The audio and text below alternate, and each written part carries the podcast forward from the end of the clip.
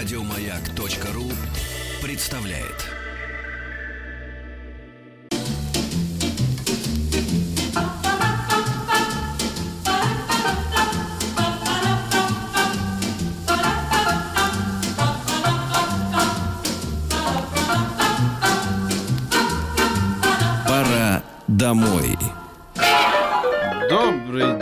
Уважаемые радиослушатели. Эфире культовая легендарная программа, которую ведет ее не- что, незабвенный ведущий. Микрофон, да, и, и- и- и пытается повредить этот эфир, э, помешать ведущему. Я Дро- вас. Пред... дро- Я вот, вас и еще и- предупреждала. Да, еще все День сегодня пьяные. называется «Не туда». Да, да, да. Что не сделаешь, Сова, вообще никуда Юс, не Все попадешь. ничего не, не делают правильно, все делают Да, неправильно. да. Один Поэт- я хорош. Поэтому ты держи нас сегодня в кулаке, и мы будем идти за тобой, как за путеводной звездой. Да я позвал врача, чтобы за вами понаблюдать. Вот Очень давайте. хорошо.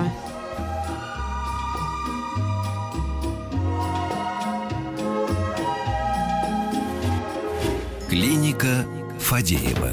Или наш постоянный значит, гость, даже не гость, а, в общем, какой-то работник нашего, нашей Хозяин клиники. кабинета. Хозяин кабинета, да, эм, врач-пульмонолог кафедры фтизиатрии и пульмонологии лечебного факультета МГМСУ Сергей Львович Бабак. Здравствуйте, Сергей Львович. Добрый день. Здравствуйте, Сергей Львович. К вам всегда по традиции очень много вопросов. WhatsApp, Viber, плюс 7 967 103 5533.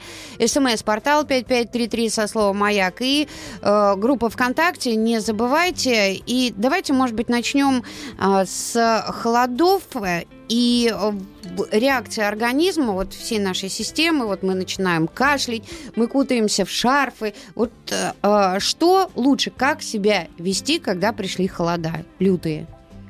Ну, во-первых, когда при- приходят холода, человек должен быть э, достаточно активным.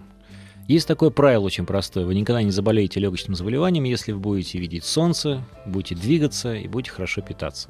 Мгм. Да. Но солнца нет, допустим. Ну, Ну, как-то со- очень мало. Да. Ну, поэтому нужно как-то больше времени наверное, проводить в движении, хорошо кушать, не, не стараться не голодать в это время. Но вообще я вам честно хочу сказать, что несмотря на всякие занятия в спортзале, на плавание, там, на беговые дорожки, когда пришлось по снегу по колено пробежать метров 200, э, э, ну, мои внутренности просто сказали, что это кошмар. Я кашляла очень долго, никак не могла остановиться, и я уже думала, все, я заболела, я переохладилась. Ну, такое состояние тоже возможно, потому что переохлаждение на самом деле понижает а, ответ иммунной системы, так сказать, восприимчивость повышается к э, ра- разным вирусным инфекциям, поэтому простыть, конечно, можно. А вот то, что мы кутаемся все время в шарфы, вот детей своих кутаем. Это не совсем правильное действие, потому что вот то, что вот тот воздух, который вы выдыхаете, он все содержит пар, и поэтому вы фактически вдыхаете обратно тот э, пар, который вы выдыхаете изо рта, и получается вот такая рециркуляция этого М. действия. А вирус это любит очень. Они любят, когда не очень сухо, а когда влажно, и они попадают в дыхательные пути. с Вот слушайте, хипстеры, дураки, когда вот закутываете себя так вот шарфиком, девочки особенно так вот через шарфик дышат. Вот это все вредно. Ну, это, Ну, это нельзя сказать, что это вредно, или... но это не полезно. Да. Такого большого вреда как бы от этого нет совсем большого. Если человек здоров, он и, и с закутанным шарфом будет чувствовать себя комфортно. Но если есть ослабленность какая-то, то, конечно, это провоцирует того, чтобы вирус более энергично воздействовал на слизистые дыхательных путей. Сейчас какой-то очень э, серьезный гуляет вирус, э, после которого, как э, побочное, как ну то, что люди теряют голос, это не по вашей части, но а, кашель остается очень долго. Ну, это известный вирус, э, он циркулирует достаточно давно в популяции. Это вирус Эпштейн-Бара, так называемый. Что кашляют люди? Конечно. На, дол- на очень продолжительное время сохраняется кашлевой компонент, кашль так называемый, и он переходит в хронический кашель. У меня А, было так летом вот, вот, да. вот, Но мы да, что, совершенно мы верно. ее Но- тогда но, к сожалению, но да, но, к сожалению, бор- бороться с вирусом Эпштейн-Бара у нас практически нет возможности. Мы не знаем, как это делать. Поэтому в данном случае делается симптоматическая терапия по устранению как раз элементов кашля. Как А вот- что вы, э, вот что вы посоветуете? Потому что э, у нас как люди лечат кашель? Приходят в аптеку и говорят, дайте мне от кашля что-нибудь. Вот тут есть как раз тот самый подводный камень, который вот и хотелось бы объяснить нашим слушателям.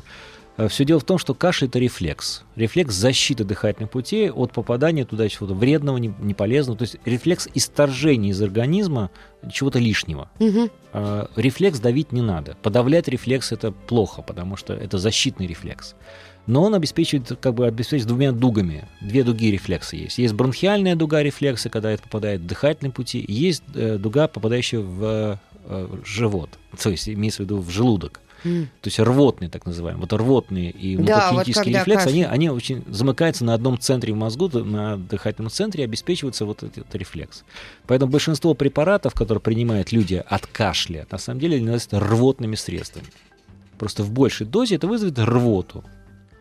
Вот. А настоящие э, препараты муколитические, то есть разжижающие слизь, позволяющие ресничкам активно эту слизь исторгать, они относятся к мукокинетикам или к муколитикам, мы называем. Мне все время почему-то нравится это мука. вот Это что, связано с мукой как-то, да? Мукос это слизь. Мукос А. это слизь, потом муколитик, значит, разжижающий, растворяющий слизь, делающий слизь менее, менее вязкой.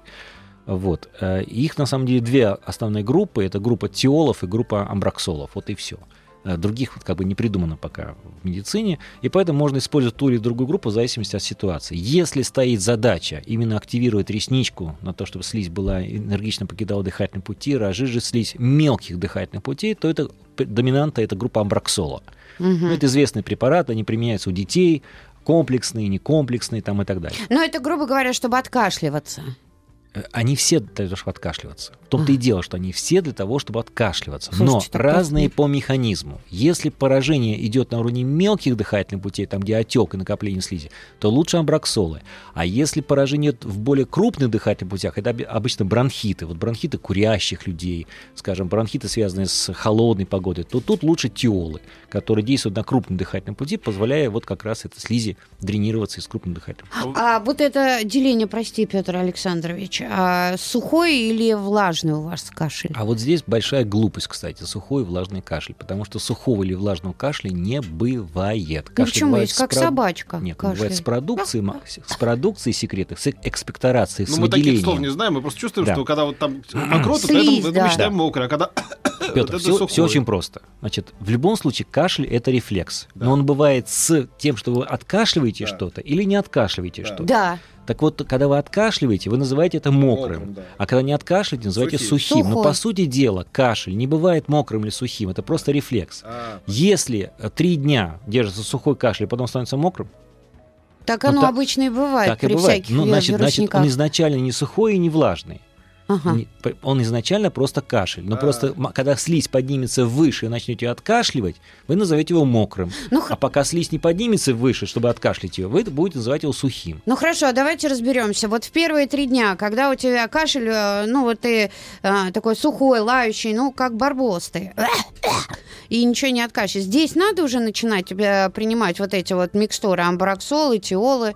Все зависит от того, что провоцирует этот кашель, что провоцирует рефлекс. Если рефлекс провоцирует просто раздражение верхних дыхательных путей, скажем, есть же фарингиты, Да. так называемые, то э, принимаем муколитик, не принимаем муколитик, э, не поможете делать. Тут надо, надо орошать слизистую, делая менее сухой, чтобы не было этих вот э, позывов кашля, першения. Першение в горле, провоцирующий кашель. Но если накопилась слизь, особенно в нижних дыхательных путях, э, тут нужно сразу принимать муколитики. Я называю это С першинг. самого начала. Такой- такой- Першинг. Да, как у американцев ракеты. першинг. Еще раз, если вы изначально здоровы, простыли, появился кашель, скорее всего, муколитики вам сразу не нужны. Но если вы уже имеете легочное заболевание в любом варианте, бронхит, то бронхиальная астма, хобл там и так далее, то изначально появление кашля говорит о том, что дренаж слизи нарушен. Надо с самого начала начать принимать муколитики. А таблетки или микстуры? А, и то, и другое – это только концентрация. Просто дети таблетки неплохо принимают, не, не- не пьют их. Не Но могут лучше это таблетки.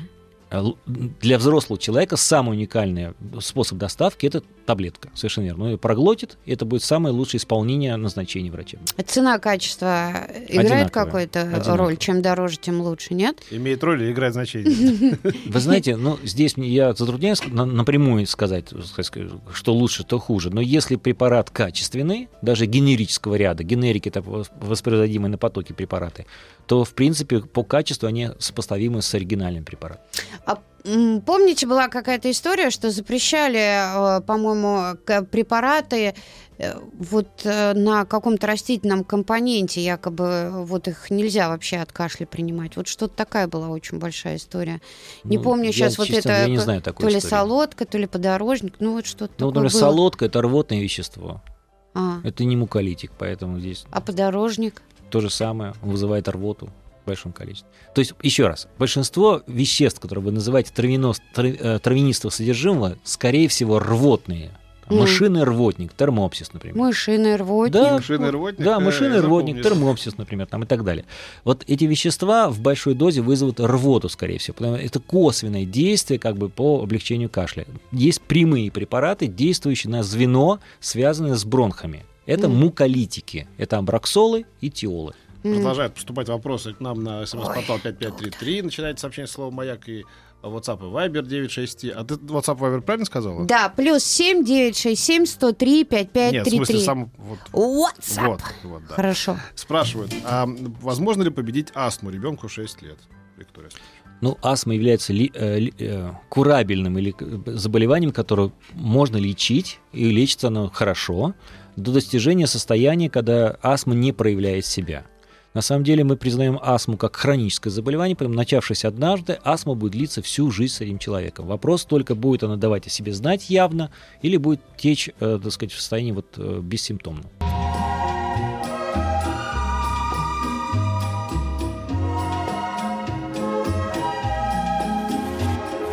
Клиника Фадеева. Сергей Львович Бабак у нас сегодня в студии, врач-пульмонолог кафедры фтизиатрии и пульмонологии лечебного факультета МГМС МСУ. И WhatsApp Viber плюс 7 967 103 5533. Мы начали про астму. С Да. нее, наверное, и вот после перерыва начнем. Сергей Львович, а как вообще ставить диагноз астмы? Э, Диагноз астмы – это диагноз клинический, то есть означает, что существуют определенные симптомы, которые очевидны, на основании которых ставится диагноз. Мы подтверждаем э, сам диагноз некими функциональными тестами. Например, астма имеет три характерных черты. Это гиперреактивность бронхов, такое сложное название. Оно переводится очень просто. Реакция бронхов давать вариабельность просвета на факторы, к которым остальные люди устойчивы. Например, на холодный воздух, на физическую нагрузку. Вариация большая, возникает затрудненность дыхания. М, А второй очень важный факт, что большинство а- а- астмы в большей своей части, почти 80% астмы, она аллергическая. То есть существует очевидная воспалительная реакция аллергического характера, то есть там, где вырабатываются элзинофилы там, и так далее. И мы эти клетки находим и подтверждаем этот характер астмы. И третье – это вязкая слизь. Всегда у астматиков формируется более вязкая слизь, чем у здоровых лиц. Это вот вязкая слизи э, было описано еще, э, вот есть такое кристаллы Шарко Лейдена, спирали Куршмана, кристаллы Шарко Лейдена, вот такие вот. Ба. Это кристаллизованный белок в мокроте. Столько много бел- белка в мокроте, что он аж кристаллизуется в этой мокроте. Вот мы это можем а- анализ мокроты сделать и посмотреть, есть ли это компонент. Если он существует под всем трем компонентам, очевидный диагноз астмы установлен. Но это только после анализов. Просто так сказать, что вот там астма или Но что-то вы знаете, еще? есть такое понятие догм, догмы. Они тоже очень важны в медицине, как и в философии, как и в религии. Догмы. Вот догмат следующий. Все, что сопровождается свистящим дыханием, должно признаваться астмой, пока не будет доказано обратное. Вот. Исходя из этой догмы, мы пытаемся клинически выявить астму. Она передается по наследству? э, К сожалению, да. Часть астмы передается по наследству, потому что имеет генетически обусловленные факторы. И мы можем, взяв из пуповины э, кровь, заранее подумать, будет ли этот младенец склонен к тому, чтобы астма развилась. Но даже имея генетику, астма не всегда разовьется у этого человечка. А приобретенная? Приобретенная астма относится к категории профессиональной астмы. Например, те, кто имеет контакт с явно выраженными аллергенами, агрессивной средой, аллергены, там они рождают как раз вот этот постоянный ответ эозонофильный, и тогда возникает как раз э, состояние вот этого астматического астмы. Вот вопрос. Синопред есть в таблетках и раствор. По ощущ- Что такое? А, да. По ощущениям раствора лучше действует. Да меня и так услышат, Дро, понимаешь? Я же такой человек, все будут прислушиваться. Э, э, По ощущениям раствора лучше действует, но мне как водителю страшно в кавычках принимать, так как в нем содержится спирт. Таблетки имеют такое же действие? Вот, синопред, рас- та- та- таблетки раствор. Вы знаете, действующее начало там и там одинаковое. Важен способ доставки. Если вы можете принимать таблетки, вы взрослый человек, глотаете хорошо таблетку там и так далее, лучше принимать таблетки.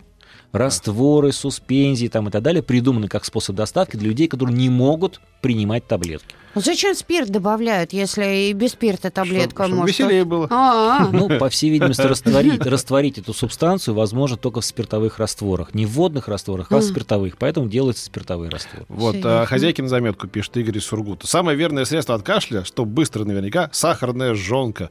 Может, кому пригодится, всегда ей спасались. Сахарная жонка. Я даже не могу комментировать. Да. Жженый сахар, наверное. Ну, не это, знаю. наверное, в прошлом далеко. И все это не научно, товарищ Игорь из Сургута. А вот спрашивают люди, эм, э, э, нужно ли курящим людям принимать отхаркивающие для профилактики? Если да, то какие? А вот здесь очень интересный вопрос, потому что на самом деле курящий человек обрекает себя на то, что у него будет нарушен мукоцилиарный клиренс. Это автоматически. Вдыхание теплого горя- или горячего дыма, содержащего при этом еще какие-то вещества вредные, вызывает гиперсекрецию слизи. Эта слизи будет много, она станет вязкой рано или поздно, и поэтому нормализация дренажа нужна этим людям обязательно. Поэтому мы даже э, есть такое понятие бронхиальной гигиены.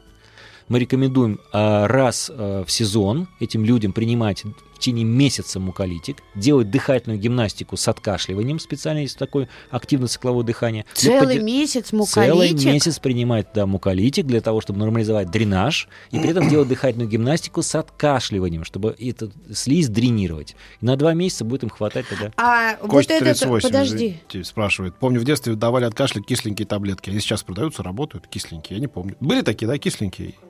Как-то не называются? Кисленькие. Как? Да, были, были, были. та- Там, но этих таблеток надо принимать 20 штук сразу. 20 штук сразу, Костя. Закинулся и Закинулся и хорошо. Да, просто а, раз в сезон вы говорите, да, вот эти вот а, Да, раз в муколитики? сезон, да. А э, дозировка какая? Как для больных людей? Для, Дробша, на самом вот интересном. Под эту Об Всё, этом мы узнаем после новости. новостей середины часа и середины спорта. Клиника Фадеева. Врач-пульмонолог кафедры фтизиатрии, пульмонологии лечебного факультета МГМСУ Сергей Львович Бабак у нас сегодня в гостях. WhatsApp, Viber, плюс 7 967 103 5533. Пока звучала группа Биджис, э, наш уважаемый гость проконсультировал нашу на- на- начальницу Наташу Шевченко.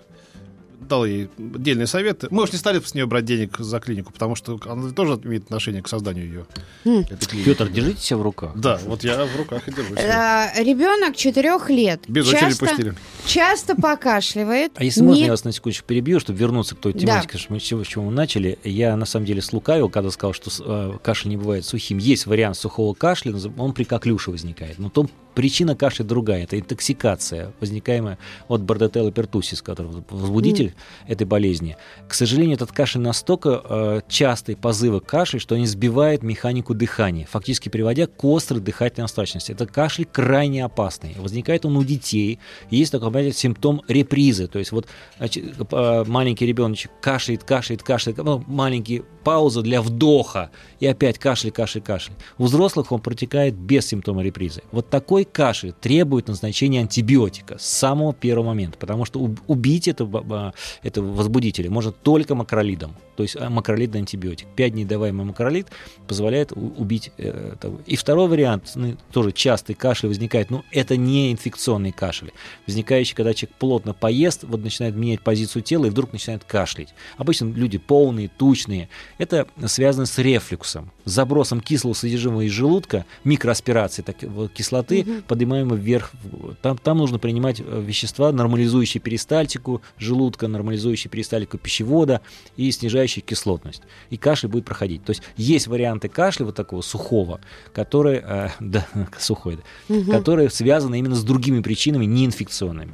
Ну вот люди э, тут же подхватили по поводу Эпштейна-Бара, но его просто так тоже, э, этот вирус, этот диагноз так просто не ставит. И сейчас диагностировать умеют. Неправда, что его не умеют. Эпштейна-Бара, ты сдаешь мазок из горла, это и по крови, и все Я это. не сказал, что умеет диагностировать. просто тут вот, э, Лечить мы не уже- знаем чем. Ну, а, А чем лечить? Ну, лечат они ге- ну, и, э, вот противогерпесными препаратами. Но Ну, все равно странно. нужно Значит, поднимать... Вирус Эпштейн-Бара лечить противогерпесными препаратами. Вирус герпеса – это один тип вируса, вирус Эпштейн-Бара – другой тип вируса. То есть мы при нем совершенно не не нацеленное лекарство даем, ну, как-то как странно это. Поэтому, на самом деле, здесь... э, Поднимать иммунитет в основном. Да, Здесь больше связано с ответом иммунной системы. Вот укрепление, закаливание, поднем, повышение ответа иммунной системы позволяет преодолеть как раз вирус Эпштейн-Барра. Так вот, ребенок 4 лет часто покашливает непродуктивно. Педиатр сказал, что это может быть со стороны невралгии. Синекот один раз дали, пока результата нет. Как долго давать для исключения невралгического кашля? Спасибо. А препарат Синекот, он подавляет кашлевой рефлекс. Он не стимулирует кашлевой рефлекс, а подавляет кашлевой рефлекс. Бутамират натрия, он подавляет. Поэтому я бы поступил бы в обратную. Я бы дал группу амбраксола, в данном случае, например, лазолван тот же самый, в виде сиропа там или каких-то веществ, для того, чтобы посмотреть, а как бы э, при стимуляции нормальной секреции и дренажа, как уйдет ли кашель. Я убежден, что он уйдет. А вот вопрос, который действительно угу. тревожит нашего слушателя, который, в общем, в сложной ситуации. А, как кашлять, э, чтобы не больно, если сделана операция или из организма, или из, из организма торчат трубки? Ну, знаете, когда тяжелое состояние у человека, да, и при этом у него какой-то вирус. Вот есть ли методики какого-то как бы не больного кашля, когда понятно, что это, любое движение причиняет э, боль, да, как бы любой так, спазм? Согласен. В хирургии есть такие манипуляции, когда мы вынуждены подавлять кашлевой рефлекс, потому что повреждение повреждения больше от него, чем, так сказать, пользы от, от, от, от этого рефлекса. Но это, это э, просто крайний случай. Есть специальные вещества, снимающие полностью кашлевые рефлексы. От опиатов, угу. от наркотиков и кончая вот специальными веществами. Ну, это надо просто улечь врача, да? Конечно. Да, ага. Никакого... Вот такие самостоятельно есть. этого делать да, не да. надо. Хорошо, в таком случае а, вопрос, коль скоро мы затронули, да, про иммунную систему. Как поднимать тогда иммунную систему, расскажите. Ну, вы знаете, иммунная система это э, ящик Пандоры своеобразный, вещь в себе. Мы до конца не понимаем, как она работает на самом деле, по большому счету. Даже люди, годами занимающиеся вот ответом с иммунной системой, они находятся в такой вот в поиске, так сказать, ответов на многие Наука вопросы. пока не может дать точного ответа. Точного да. ответа нет, да. Но, э, на мой взгляд, если брать опыт и практику, те люди, которые на солнце которые двигаются и которые питаются хорошо, у них ответ иммунной системы великолепный. И примеру тому южане.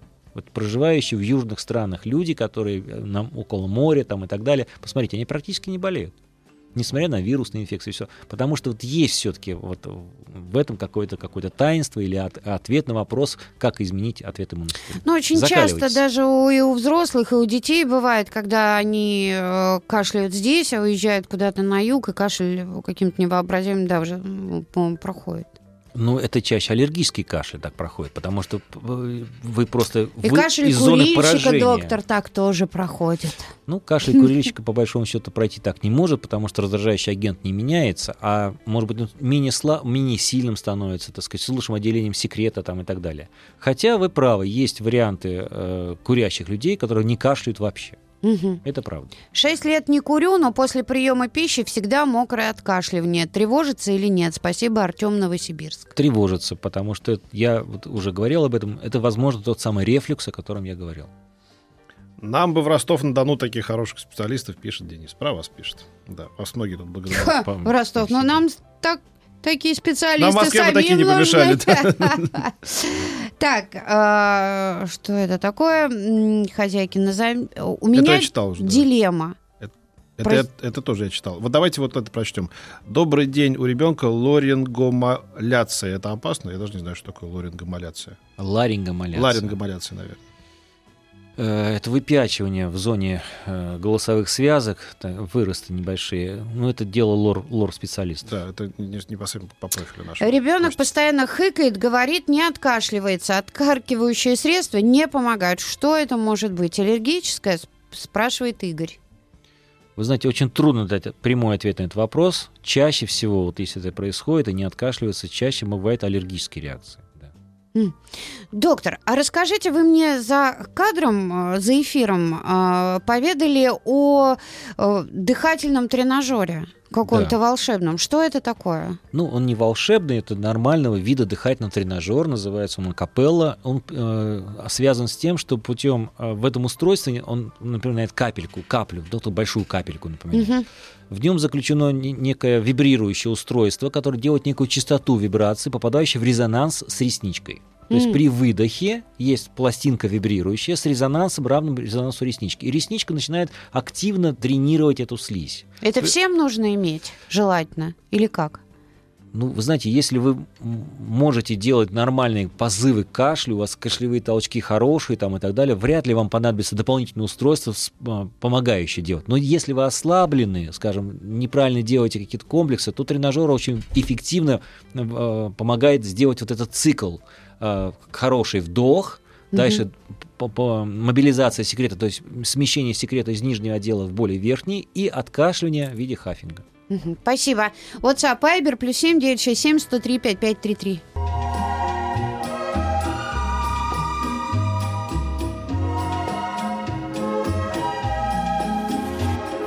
Клиника Фадеева. Сергей Львович, вот такой важный вопрос. Что принимать лежачим людям для профилактики вот застоя?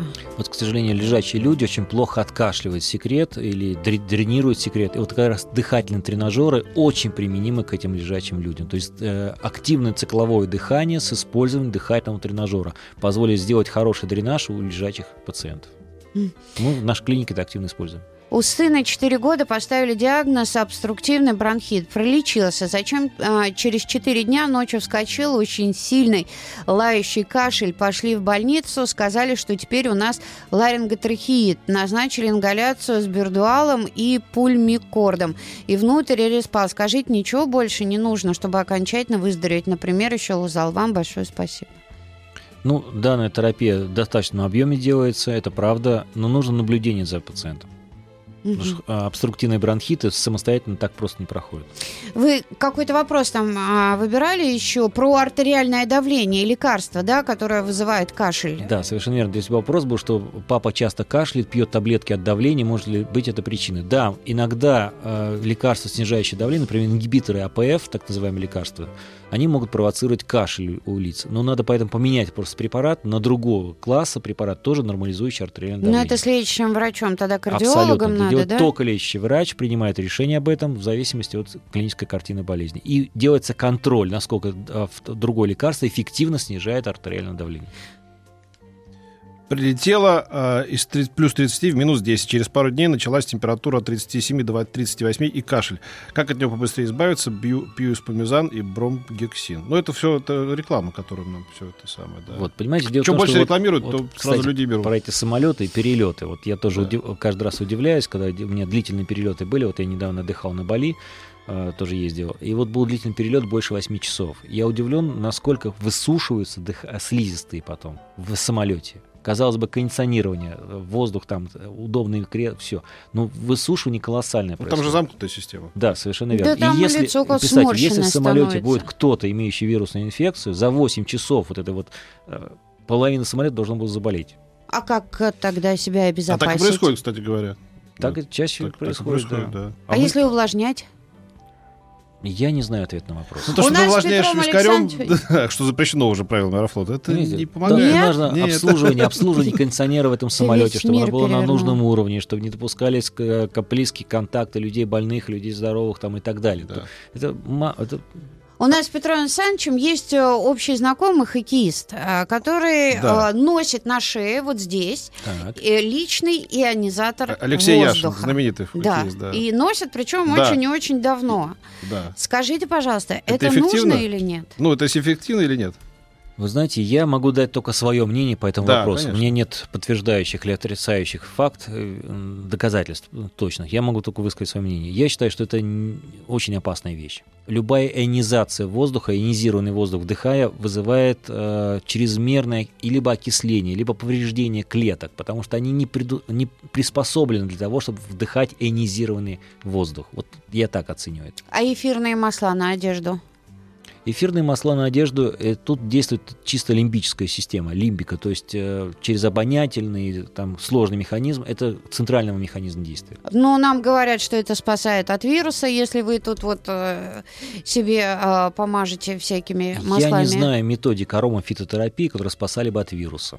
Мгм. Они воздействуют успокаивающие, там, снимают раздражение, снимают какую-то активность. Это, это есть. Это действие на лимбические системы. Но от вируса не защитит. от вируса не защищает. Вот Виктор спрашивает, 30 лет. Скажите, пожалуйста, чем заменить биопарокс? Раньше им часто спасался, а теперь его запретили. Ну да, дело-то громкое было. Там что-то нашли какую-то там фигню. Я даже затрудняюсь сказать, чем можно заменить фузафунгин, э, так называется биопарокс. Но, может быть, с какими-то другими веществами. Дело в орошении. То есть э, смысл всей этой процедуры был в том, чтобы не, не допустить колонизации соседних участков. Есть такая вот методика, называется она чудо-пар. Это некий агрегат, э, такая водяная баня, который подает простую водичку или, или раствор, физраствор, подает температуру 40 градусов в дыхательном пути. И на слизистых носа, вот именно, не позволяет вирусу колонизировать соседние участки. Это то же самое, что вот эти эбулайзеры или как они там Нет, называются? в небулайзере не такой температуры находится раствор. Чудо, что? Чудо-пар. Чё Это делает наше, наше Да. отечественное производство, делается такие масочки специально, заливается раствор и чудо по... Ну, как вот раньше дышали над Как картошкой. горячей картошкой, Да, совершенно да, верно. да. Вот, А, а, так а можно подышать горячей картошкой-то а без чуда пара? Ну, горячая картошка не... э, дело в том, что если температура выше 40 градусов, будет ожог.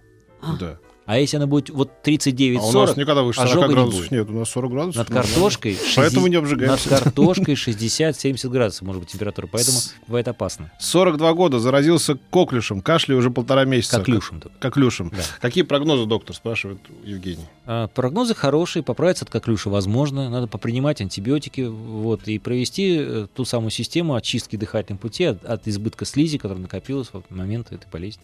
М.